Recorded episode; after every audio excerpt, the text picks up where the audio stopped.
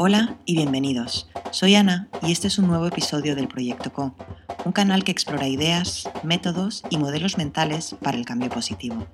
Conversamos con emprendedores sociales y especialistas de impacto para aprender, inspirarnos y co-construir una realidad más justa y sostenible.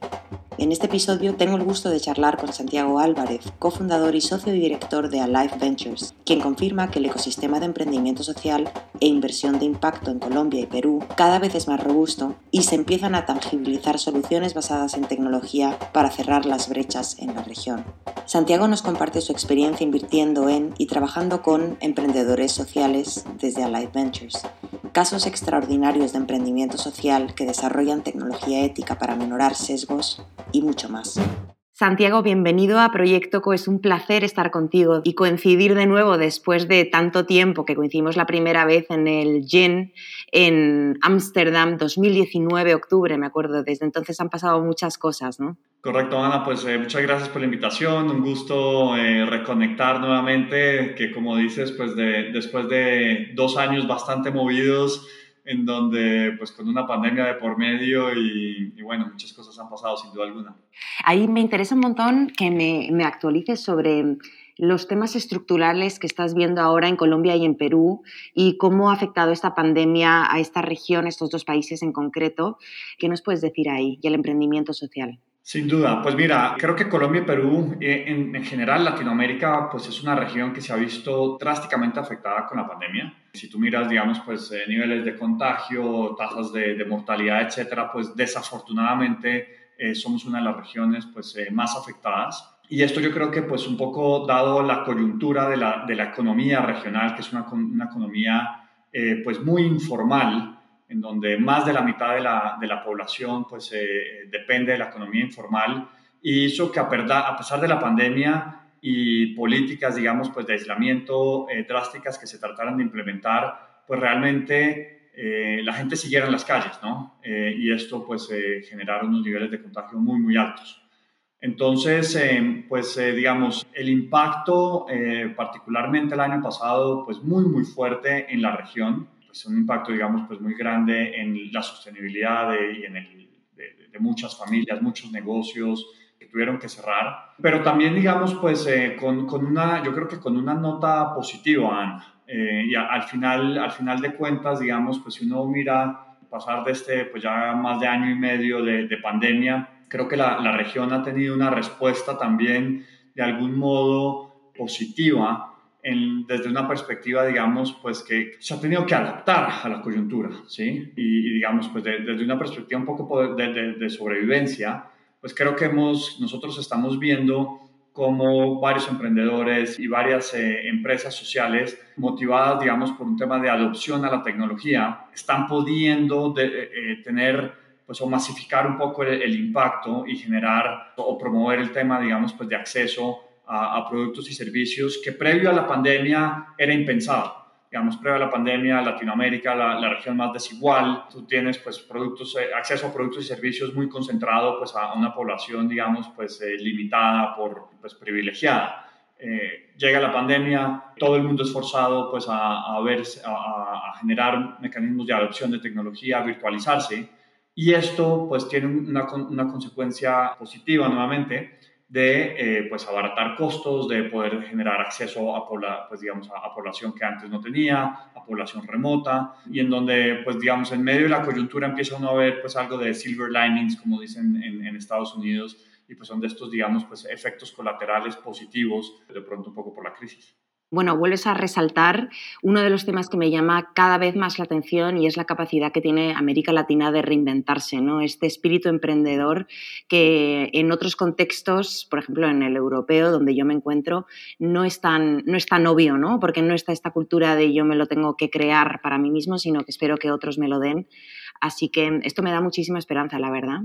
Y también el tema de la tecnología, porque me acuerdo que cuando trabajaba en América Latina, uno de los grandes retos que teníamos era la adopción de soluciones tecnológicas, ya fuera para la educación o para, para acceder a, a, necesidades médicas, ¿no? ya sea médicos o a medicamentos, no era tan común, ¿no? O sea, muchas personas usaban la tecnología, pero para meterse en redes sociales exclusivamente, ¿no?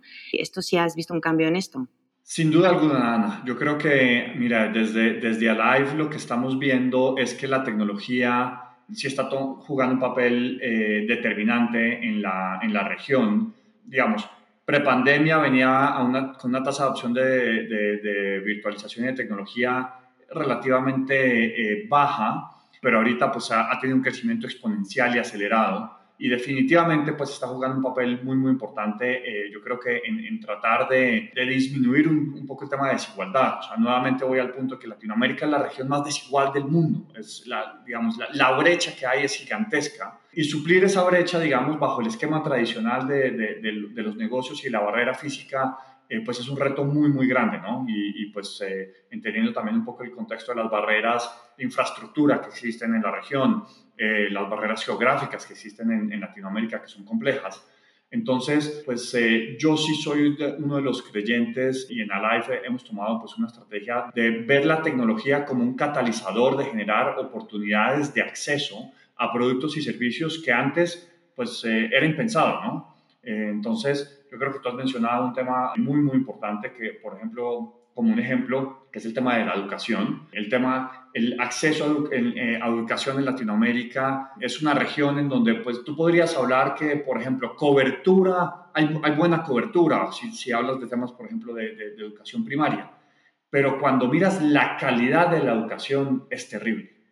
Eh, la brecha que hay en la calidad de la educación en Latinoamérica versus pues, eh, eh, comparables en, países de, la OSD, etcétera, es, es, sumamente grande y cada vez se estaba haciendo más grande, digamos, pues en la medida que, que, se estaba dando pues el, el, uso de la tecnología y Latinoamérica se quedaba rezagada. Con lo que ha pasado en los últimos dos años, pues estamos viendo eh, un cambio radical en la adopción de tecnología para la educación y en cómo modelos de negocio pues, o, o plataformas de educación tecnológica que están digamos, pues eh, tratando de, ofrecer productos de excelente calidad, productos con una pertinencia de educación, digamos, pues eh, muy importante, pues están permeando y llegando, digamos, pues a una base de la población muy grande. Ese es uno, nuevamente, pues es uno de los sectores focos que tenemos en Alive. La mitad de nuestro portafolio ha, sido en empresas de, educación con base tecnológica y, y, pues sí hemos visto un auge, un auge muy impresionante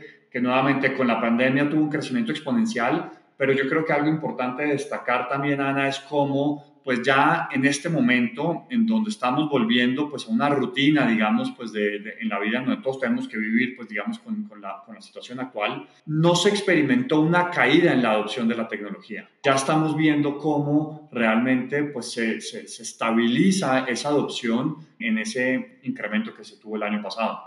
Eso es una buenísima noticia, ¿no? Porque ahora lo vemos también con, la vuelta al cole y la vuelta al presencial y la vuelta a las oficinas que en América Latina llegó antes que en, que en España al menos. Pues ya ahí nos lleváis como un, un periodo de tiempo de prueba previo ¿no? a cómo se va a ver esta realidad que estamos creando ahora entre todos ¿no? y me da mucha esperanza ver que el consumo de soluciones educacionales a través de la tecnología sigue siendo algo que no se ha perdido, ¿no? que no ha sido solo un hype y que luego se va a volver a lo que, a lo que estamos acostumbrados previamente. Sí, no, definitivamente. Mira, lo estamos viendo, digamos, pues es, es una tendencia horizontal en el portafolio en donde tenemos empresas, digamos, pues con, con, diferentes estrategias, ¿no? Empresas que llegan directamente a las personas, empresas que trabajan con corporativos y ya pues eh, en ese retorno un poco a, a, la, a la, normalidad, la adopción eh, sigue siendo, pues sigue estando a los mismos niveles. Realmente no se está dando, no se está dando marcha atrás, sino creo que realmente pues eh, todos dimos un paso adelante en cuanto, en cuanto a ver las bondades de la tecnología, en cuanto pues a generar la infraestructura y la capacidad para que la gente pudiera acceder a estas fuentes, digamos, desde sus casas, desde, pues, desde sus mismas oficinas. Y pues eh, sin duda alguna estamos viendo que es una, es una tendencia que llegó para quedarse. O sea, realmente yo creo que la, la definición, o como lo vemos nosotros, es que hubo una aceleración en la adopción de la tecnología. Es algo que iba a pasar, pero de pronto, pues algo que se tenía la expectativa que pasaría en cuestión de, de, una década se ha acelerado drásticamente en cuestión de un par de años. Me encantaría escuchar un poquito más de, de Alive, porque en Alive os enfocáis siempre en crear impacto positivo, ¿no? Correcto, mira, Alive eh, somos un fondo digamos pues que, que estamos eh, en la familia de, de Acumen, Alive es como el acrónimo por Acumen Latam Impact Ventures, pues somos parte de, de, la familia de Acumen, que como pues eh, de pronto la, la, gran mayoría saben, el, el impacto es central a, a, nuestra estrategia. O sea, nosotros somos un fondo, digamos, for profit, enfocado en apoyar modelos de negocio que, que busquen, eh, digamos, pues un tema de escalabilidad y rentabilidad, pero en donde el impacto siempre esté, sea parte realmente del ADN del modelo de negocio, porque lo que buscamos es que también, pues, eh, a mayor crecimiento, también mayor impacto y que no haya una pelea de, estas dos eh, condiciones. Y enfocados pues eh, primordialmente en Latinoamérica, foco particular definitivamente pues en, en Colombia y en Perú, en donde, en donde estamos eh, pues basados el, el, equipo de Alive y en donde pues hemos construido ya, como te comentaba, un portafolio muy muy interesante de, de ocho empresas, la mitad de ellas pues de educación con base, con base tecnológica, pero también apoyamos otros sectores como son de energías renovables y adopción pues, eh, de energía solar, principalmente para zonas no interconectadas a la red, eh, y en donde también apoyamos, por ejemplo, eh, modelos de agroindustria, agroindustria, digamos, pues con, con proveeduría incluyente, en donde pues, las empresas trabajen con pequeños y medianos productores que abundan realmente en la región y les den acceso a tecnología, les den acceso a precios adecuados, a mercados competitivos etcétera, digamos, para tratar un poco de romper el vicio de, de, simplemente estar en mercados commodities. Pensando también un poco en lo que ha cambiado en los últimos dos años en la región, ¿el emprendimiento social ves que está más vivo? ¿Ves que hay, ves que hay más iniciativas y más personas que, que quieren crear soluciones de impacto positivo? Sin duda alguna, Ana. Mira, yo, yo te diría, pues de, desde, llevo más de 10 años pues, eh, en el ecosistema de emprendimiento de impacto en Latinoamérica, desde que regresé de, de trabajar eh, un tiempo en Europa. Y inicialmente en Colombia nos encontrábamos pues un par de actores, ¿no? Algunos eh, fondos internacionales que, que, que vieron Colombia, digamos, como un hub de pronto para operar en la región, una que otro, digamos, pues modelo de aceleración que, que en alguna parte incorporaba el tema de impacto, pero, pero era un, ecosistema incipiente, digamos, pues eh, todavía muy, muy pequeño. Y, y, lo que vemos eh, en este momento, Ana, es un ecosistema eh, pues que, que, sí está creciendo enormemente. Digamos, en Colombia ya no solo ves actores, sino ves organizaciones promoviendo, promoviendo el ecosistema. Eh, ves que el, el, año pasado se consolidó, por ejemplo, el, el NAB eh, de Colombia como un, como un, actor importante para la consolidación de ecosistema, de promoción de política pública enfocada en, en, el tema de apoyar eh, pues, inversión de impacto y el ecosistema de emprendedores sociales y que, que buscan doble impacto. Ves muchos más actores locales, eso ha sido un cambio, digamos, pues muy interesante de ver cómo actores, eh, no, no, simplemente, no sé, eh, americanos europeos que, ven, que, venían de, pronto con esa filosofía, hacían parte del ecosistema, sino cómo los grandes grupos empresariales en Colombia, las fundaciones, las universidades, el mismo gobierno a través de, un actor como Impulsa se está metiendo de lleno en, en, en, la creación de ecosistema. Y entonces ya estamos hablando pues en donde no solo hay, digamos, pues voces desde la perspectiva como la nuestra de inversionistas, sino que tienes voces desde la perspectiva de aceleración, desde la perspectiva académica, desde la perspectiva nuevamente pues de, de construcción de, de, política pública. O sea, ya, ya, ya, ya ves un, un sinnúmero de, de, actores y cada vez que hace que realmente el futuro es, es, va en esta dirección. Y en eso creo que la pandemia, digamos, también pues ha jugado un papel importante, ¿no? Porque pues de alguna u otra forma, pues la pandemia creo que nos ha forzado a todos a darnos cuenta que el status quo, como veníamos haciendo las cosas, pues eh, tienen un componente de donde no, no es sostenible, ¿no? Y donde tenemos que adaptar, tenemos que mirar pues nuevas formas de actuar y pues eh, sí vemos muchos actores buscando cómo son esos próximos pasos. Yo te diría pues no es que, no es que haya ya un norte definido y claridad absoluta, pero sí creo que, que hay muchos eh, actores pues, eh, buscando nuevos horizontes y formas más conscientes de actuar. Y la verdad que eso me, me, me abre el corazón, ¿eh, Santiago, escucharte y me alegro tanto de que en Colombia sea igual que, que, lo que estoy percibiendo por acá, porque es verdad que desde, desde la pandemia se abrió un, un universo increíble. O sea, por ponerlo en perspectiva, si antes nos escribían a Efecto Colibrí tres emprendedores al día, ahora ya son 30 ¿no? Esto es, es, increíble como las ganas que tiene la gente y la conciencia que hemos tomado por fin, ¿no? Al menos un pequeño grupo, creo, creo que todavía somos un pequeño grupo, ¿no? Pero al menos ya somos más de los que éramos antes de la pandemia, así que mm, buenísimo. Y me alegro de escuchar de que después de dos años el ecosistema de Colombia es mucho más robusto de lo que fue cuando hablamos la primera vez. Y Santiago, cuéntame un poco sobre las empresas que, con las que trabajáis en Alive. Claro, Ana, con gusto. Mira, como te comentaba anteriormente, eh, pues en Alive estamos buscando empresas que tengan el impacto como parte de, su ADN. ¿no? Nosotros eh, lo que estamos buscando es, eh, es, poder proveer capital, lo llamamos de crecimiento temprano.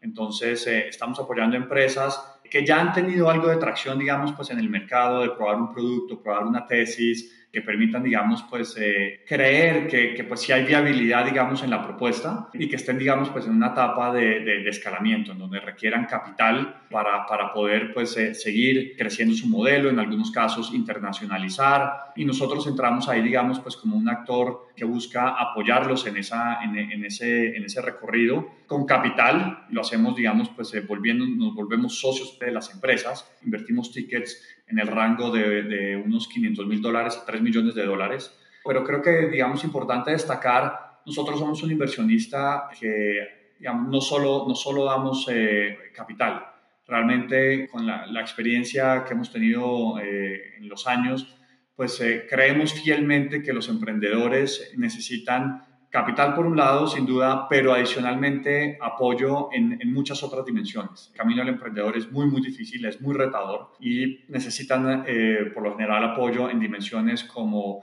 acceso a capital eh, de rondas eh, futuras, acceso a otras fuentes de capital para fortalecer su, su, balance, pero también necesitan acceso a mercados, también necesitan acceso a contactos, a, a diferente pues, conocimiento también necesitan, digamos, pues eh, un reto gigante que están eh, eh, viviendo los emprendedores en este momento es el recurso humano, cómo poder atraer y retener recurso humano de muy alta calidad para poder pues, crecer sus, sus emprendimientos. Un tema tecnológico, en muchos casos hay veces empresas, digamos, nosotros tenemos un dicho que dice en casa de herrero asador de palo, eh, empresas de pronto que incluso son de base tecnológica, pero que necesitan también mucho apoyo para poder implementar buenas prácticas que les permitan crecer de forma eficiente eh, y eh, operativamente. Entonces, adicional al, al, capital que proveemos, tenemos pues un sinnúmero de herramientas que ponemos a disposición de, nuestros emprendedores para apoyarlos en el crecimiento en los próximos años. Y así es como hemos venido, digamos, pues construyendo el portafolio. Como te comentaba, pues ya tenemos un portafolio de ocho empresas, cinco de ellas son de, del área de educación con base tecnológica y slash también lo que llamamos como un HR Tech, que son empresas, por ejemplo, que están ayudando a um, sistematizar los procesos de reclutamiento. Digamos, para mencionar, darte un ejemplo concreto, invertimos hace, hace un tiempo en una empresa eh, que se llama Levi, es una empresa brasilera, pero expandiéndose a Colombia y, México.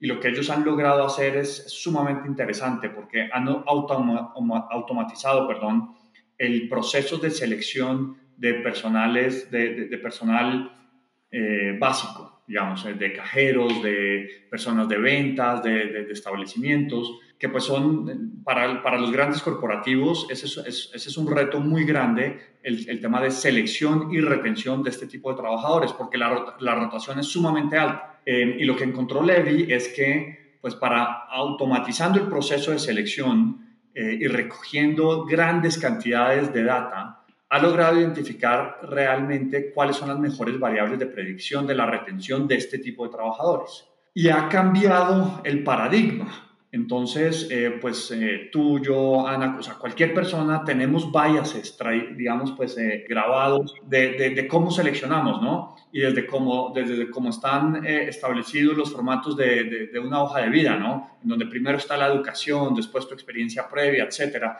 Y vamos creándonos, digamos, pues sesgos o, o juzgando, digamos, a través de, esos, de esos marcos conceptuales pues, que tenemos en la cabeza, pero que para un cajero de pronto eso, eso, eso no, te, no son las variables eh, más adecuadas para determinar si es la mejor persona para ese trabajo y si se va a quedar en ese trabajo. Entonces, está, volviendo, volviendo al ejemplo, esta empresa ha automatizado el proceso y ha identificado variables que, no sé, a mí, por ejemplo, no se me pasaban por la cabeza. Te voy a nombrar una. Ellos han identificado que uno de los mejores predictores de la retención de este tipo de, de trabajadores es la distancia de su hogar al trabajo. Algo que en ninguna hoja de vida encontrarás, ¿no? Entonces, pues, eh, digamos, es un ejemplo de, de, lo que ha logrado hacer la tecnología para eliminar biases que como resultado han logrado tener un impacto muy grande en el proceso de contratación de, minorías y de mujeres, de personas desplazadas, que antes pues eran, eran digamos, filtradas negativamente pues por, por, por estos eh, temas implícitos que todos tenemos, pero que ahora a través de este, de este proceso automatizados, pues sí están teniendo acceso, están teniendo oportunidades. Eso es como, como algunos de los ejemplos de los modelos que estamos apoyando desde Alive súper interesante, Santiago, porque ahí has mencionado dos temas que me parecen clave hoy en día. O sea, el primero es la inclusión de, de, las minorías, ¿no? Que esto es algo que generalmente no se tiene para nada en cuenta. Bueno, has mencionado tres temas. Luego el tema de los sesgos, ¿no? Que es que va ligado directamente a lo de las minorías y cómo se pueden crear luego también algoritmos inteligentes, ir éticos y responsables, ¿no? Porque realmente este es una, uno de los temas que tenemos, que es que últimamente estamos depositando toda nuestra confianza en la tecnología y creemos que un algoritmo sabe más que nosotros, ¿no?